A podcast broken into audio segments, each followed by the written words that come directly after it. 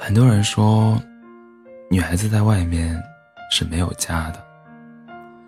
第一次对我说，第第一次对这句话有所感触，是在跟男朋友同居之后。当时我妈非要来我们住的地方看，一进门就说：“你们的宿舍怎么不通风啊？”我说：“这不是宿舍，是我的家呀。”说：“妈妈一边收拾，一边说，你们两个感情好啊，就是你的家；感情不好，就不是了。”当时我还不太理解这句话，直到后来我跟男朋友吵了一场很大的架。但是我第一次觉得，这个曾经我们引以为傲的大单间，原来是那么的狭小。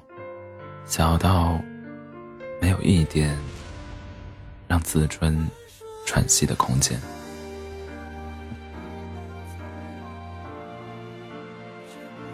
我忍受不了那样的氛围，裹上外套逃了出去。好在大城市的夜晚到处都是龙身的地方，只是看到身边那些无家可归的陌生人，会忽然会恍然觉得。自己死，自己似乎也没什么区别。也是那一刻，我想起了妈妈说的那句话：“你们两个感情好啊，就是你的家；感情不好，就不是了。”这时我才突然明白，为什么妈妈一直都不同意我离家太远。不是因为他目光短浅，只看得到小城市的舒服和安逸，而是因为他已经看得足够多，所以早就遇见了那些会落在我肩上的无助的夜色。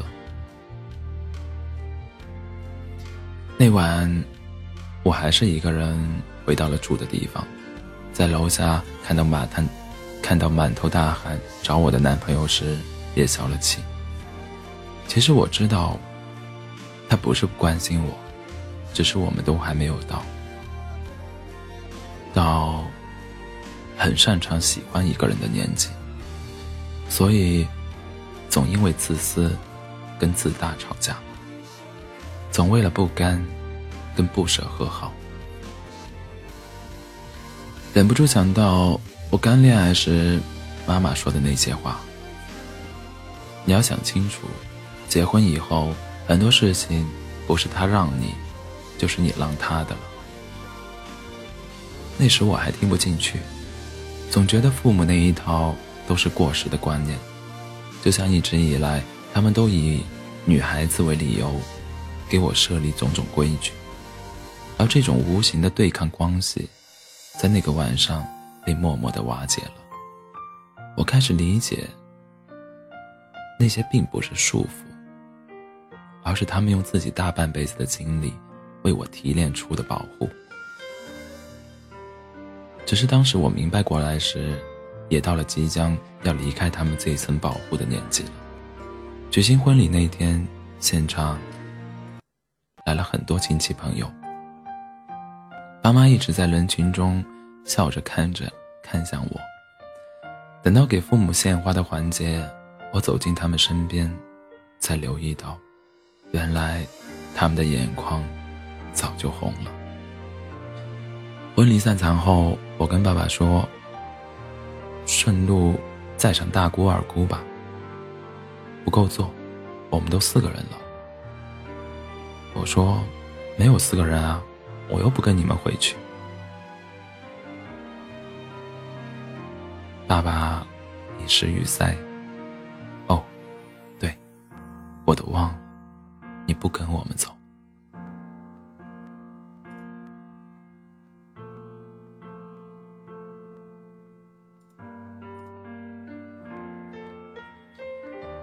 想起一个偶然看到的婚礼摄像师记录下来的视频，那是婚车走后新娘家里的真实场景。外公趴在窗边，看着楼下的婚车慢慢开远。父亲则一声不吭地回到房里，偷偷地抹眼泪。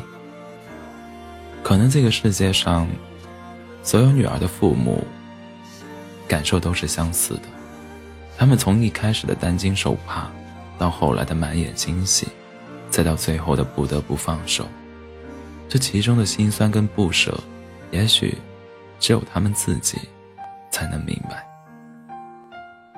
而我也终于知道，女孩子在外面是没有家的这句话真正的含义。父母比任何人都希望我们能拥有值得托付的另一半，为我们撑起遮风挡雨的屋檐。但如果有一天，这顶屋檐漏水了、坍塌了，也不用担心。家人永远都会在我们需要的时候说：“闺女，回家了。”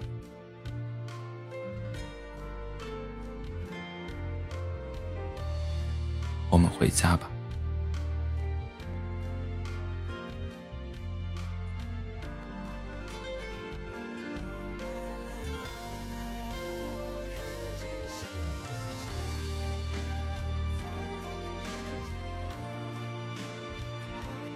晚安，做个好梦。